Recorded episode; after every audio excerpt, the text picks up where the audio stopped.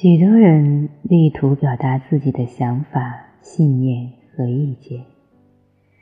萨古鲁解释道：“如果我们想要自己的表达永存，首先需要解决一些更基本的问题。有两类人，一些人喜欢说话，一些人喜欢聆听。你必须判断哪一个更明智。”一些人对表达感兴趣，一些人对感知感兴趣。感知能提升你的生命，表达不能。我知道你们深受弗洛伊德的影响，因为现代精神分析和精神病学都说，你必须表达，否则你就会疯掉。你表达你的疯狂。这就是世间最大的问题。每个人都在忙着向世界表达自己的疯狂，每个人都在忙着向世界表达自己的局限，每个人都在忙着向世界表达自己的偏见和观点。我想说，这些表达有什么用？鸟儿们吱吱鸣叫。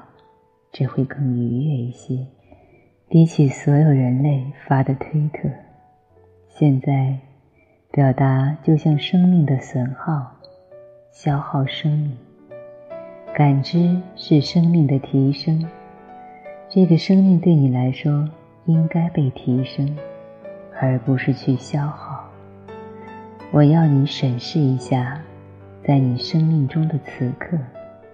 坐下来，纯粹的看着所有从你那儿表达出来的东西，抛开社会背景，纯粹的从生命的角度去看。有一天你出生了，有一天你会死去。在这两者之间，你说过的话、做过的事和你表达过的一切，有什么意义？这一切对生命有什么价值？不论是对你的生命，还是别人的生命，好吧。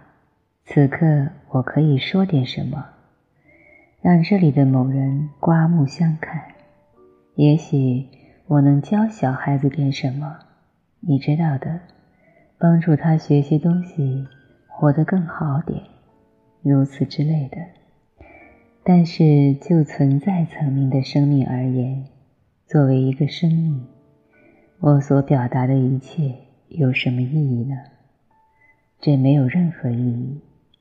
但是，你感知到的一切会让这个生命高飞。如果你想表达你感知到的那一点点东西，我会说等等。要知道，这种躁动已经遍布全球。这曾是个美国现象，但是现在无处不在。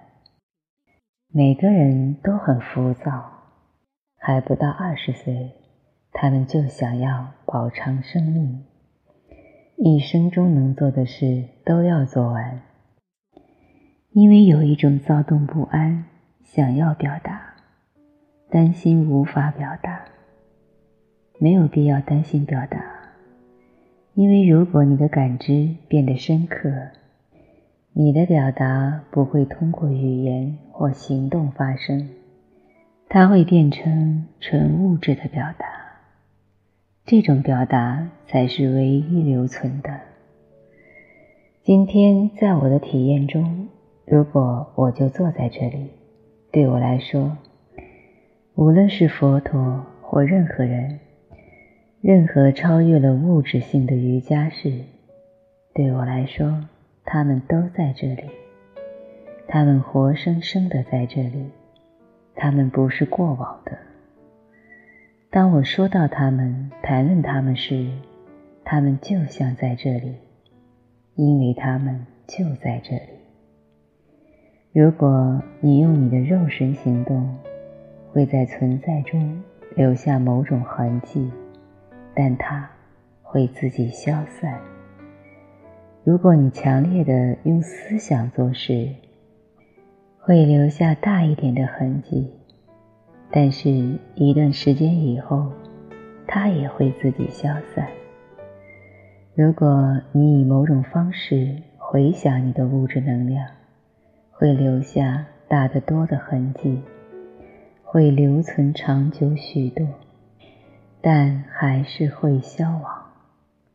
但是如果你做超越物质能量的事，如果你用你最根本的意识做些事，那么你留下的痕迹就是永恒的。当地球消失的时候，你知道的，太阳系。有它的寿命。当它内爆或爆炸时，不论何种方式，即使地球没了，某些人留下的东西也不会消失，因为你用意识所做的事不会随着物质的消亡而消亡。我所说的物质消亡，不是指个人的死亡，而是即便太阳系灭亡了。宇宙灭亡了，整个星系灭亡了，你在意识层面所做的一切都不会消亡，它会留下永恒的痕迹，而且总可以被存在感知到。任何性质的存在都可以。谁有着必要的感知，谁就总能触及到它。所以。不要把生命聚焦在表达上，会浪费生命。感知，让这一生成为感知的一生。所有的练习在很大程度上都是导向感知。为什么人们要多年静默不语？是为了不做表达，只去感知。因为你能表达什么呢？让我们聆听创造和创造之源要说什么。我们必须倾听，我们必须感知，而不是表达。所以，练习在很大程度上，百分之九十五都是导向感知的。如果我们想让它导向表达，我们可以轻松做到。但是人们会开始表达自己的各种局限。你的局限最好不要表达出来，因为它会污染你身边的一切。我不是说你会散播不良思想或者消极情绪、负面能量，不是的。局限性本身就是最毒的毒药，并不用你做什么消极的事。局限性本身就是你痛苦的根源。人们散播的局限性、局限的思考方式、局限的情感方式、局限的体验方式，是人们吞下的最毒的毒药。它被表达的越少越好。如果它得不到表达，那就太好了。有人做了二十五年的练习。我们连一次话也不让他们说，因为他们不需要去表达，他们只需要深化自己的感知，永远的深化自己的感知。